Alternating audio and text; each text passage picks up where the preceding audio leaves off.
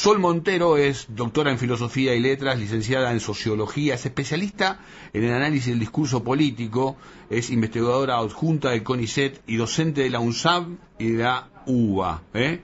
Ni más ni menos. Un gusto tenerte con nosotros. Sol, ¿cómo te va? Edgardo Chini te saluda aquí por Radio Cooperativa por la 770. Hola Edgardo, ¿cómo estás? Un gusto. Igualmente, gracias por atendernos. Bueno, ya escuchaste todo el preámbulo, ¿viste? Ya, ya sabes dónde, dónde hay que andar en el ring. Este, ¿Qué es lo primero que me podés decir en relación al proceso este, previo, a la convocatoria a, la gente, al pueblo, para que vaya a votar, eh, con las características propias de la pandemia, con las características propias que tiene que ver con, un desgaste, que empieza en algún sentido, en algún sentido a generar cierta cuestión de desencanto. ¿A dónde ves que le buscaron ahí la vuelta para motivarlos? Bueno, lo primero para decir creo es que es cierto que se pensaba que iba a haber una baja participación y que había un clima de mucho desencanto y de hecho uno lo, podía percibir, digamos, ¿no? Entre la gente, la familia, los colegas, eh, pero sin embargo parece que la participación fue bastante amplia, ¿no? Veía algo del 70% de, este, de presencialidad, de participación electoral, cosa que es bastante alentadora eh, y bueno, sí, una campaña muy atravesada claramente por la pandemia, ¿no? Desde los mensajes políticos hasta este, la, la, la imagen de los propios políticos, lo que se puso en juego, los relatos, el storytelling, bueno, todo estuvo muy centrado, me parece, en la pandemia, para bien y para mal. Yo, yo, te, yo te voy a ayudar, ¿eh? Este, para, para desestructurar. A mí me parece una de las más berretas eh, campañas en lo que tiene que ver con los contenidos, ¿no? Eh, digo, eh, y en este sentido me ato a lo, que recién vos decías, y es verdad, los guarismos están marcando eso, incluso el porcentaje final puede dar la media, si querés, con lo cual en eso vamos a podernos sentirnos satisfechos, pues si tenemos la misma media de cantidad de votación en, en este momento, con la pandemia todavía ahí amenazante, digo, este prueba superada. Eh, Pero yo te pregunto entonces, en este sentido, ¿es el ejercicio natural eh, y en buena hora que tenemos los argentinos, más allá de la motivación que nos puedan brindar nuestras clases dirigentes? Es cierto eso, sí, hay una cultura cívica y ir a votar sigue siendo un, momento, digamos, político y este, de compartir y estar en el espacio público. Hoy en particular yo lo, lo viví eh, con cierto énfasis eso, ¿no? O sea, la sensación de estar de nuevo en un espacio público común, político común, que creo que es lo, que más se sintió con la pandemia.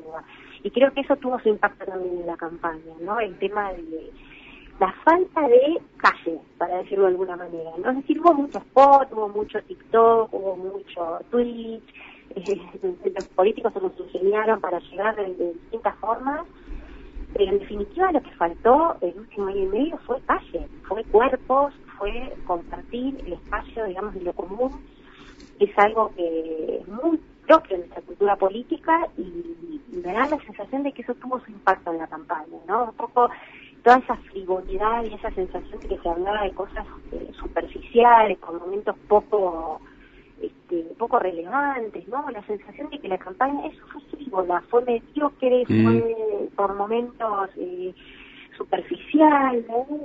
Como se habló de sexo, porro y no me acuerdo qué más dijo, pero como que terminamos todos discutiendo cosas bastante superficiales cuando estamos atravesados por una situación que es desgarradora para muchos y para todos en realidad, ¿no? Porque más o menos todos sufrimos la pandemia, eh, todo lo que implicó ¿no? la pandemia, las consecuencias no solo económicas, sino subjetivas también. Entonces hay algo de esa densidad, me parece que la campaña no pudo capturar, y en parte me parece que tuvo que ver con eso, con la falta de calle, para decirlo así muy, muy sencillamente. Eh, lo decía en una entrevista a Eduardo Finanza, ¿no? hay una misión, una decisión muy grande entre la política y la sociedad, que bueno es un fenómeno que ocurre habitualmente cuando hay eh, crisis tan profundas, eh, pero en este caso particular además la política no pudo conectarse con la sociedad más que por bueno las encuestas, por bueno percibir el clima, ¿no? Sol, eh, sí, tal cual. esperemos que para la segunda vuelta, la que va en serio y la que define realmente quiénes van a ser puntualmente aquellos que, que vamos a, elegir estas elecciones de medio término. Tenemos dos meses este, prácticamente para, para subir la vara, ¿no? Para levantar la línea de, de flotación. Te quiero hacer una última consulta, pero antes de ello, yo anduve ahí por, los, por los claustros. ¿Vos, llegaste a estar eh, en Filosofía y Letras cuando estaba en Marcelo Alvear o directamente fuiste por Puan? No, no, no. Yo soy socióloga, cursé en, en Marcelo de Alvear, en sociales, digamos. Ajá. doctorado en Puan. Ah, ok, ok, ok. Eh, entonces te pregunto, digo, porque no, no quiero decir ni tu edad ni la mía, pero a ver, eh, en otros tiempos trabajábamos con lo analógico, ¿no? Eh, ¿cuánto, vos recién ya entrabas en tema y por eso quiero que cerrara la entrevista hoy con esto. Digo, ¿cuánto hoy por hoy, si querés, en punto de vista cuantitativo o en punto de vista cualitativo, juegan las redes? Bueno, es toda una discusión, ¿viste? Hay muchos estudios al respecto. O sea, lo que yo puedo decir como un primer punto así de partida es que los medios de comunicación ya no son lo que eran, ¿no? O sea, esto que a veces aparece en el discurso de Cristina Kirchner de decir, bueno, los multimedios, la nación, la nación más, la televisión, o sea, es ese formato, digamos, mediático que todos tenemos en mente, digamos, como el que forma opinión, ya no es el mismo, ¿no? Hoy en día estamos hablando de plataformas multimediáticas en las cuales la información, los contenidos circulan de formas mucho más caóticas de las que uno puede imaginar en otros tiempos, ¿no?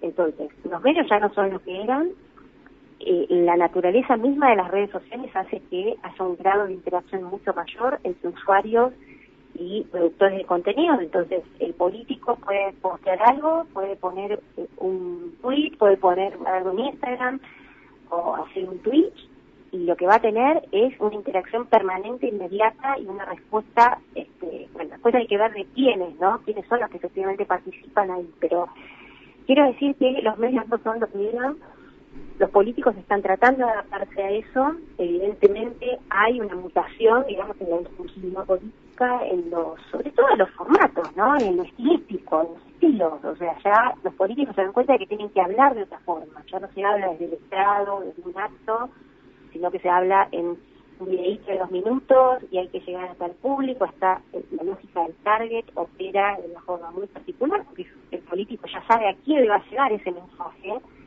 digamos, pero al mismo tiempo hay una lógica de la replicación y de la respuesta y de la cosa de las redes sociales, ¿no? De que de un discurso hay un meme al instante. La vamos a seguir, ¿eh? La vamos a seguir, Sole.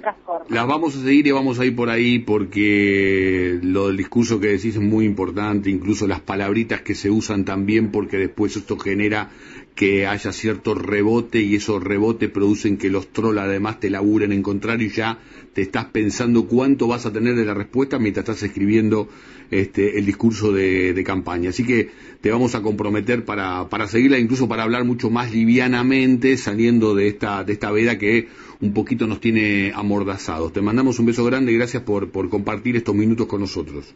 Muchas gracias a ustedes. Chao. Sol Montero, doctora en Filosofía y Letras, licenciada en Sociología, especialista en análisis del curso político, además investigadora del CONICET y docente de la UNSAM y en la UBA.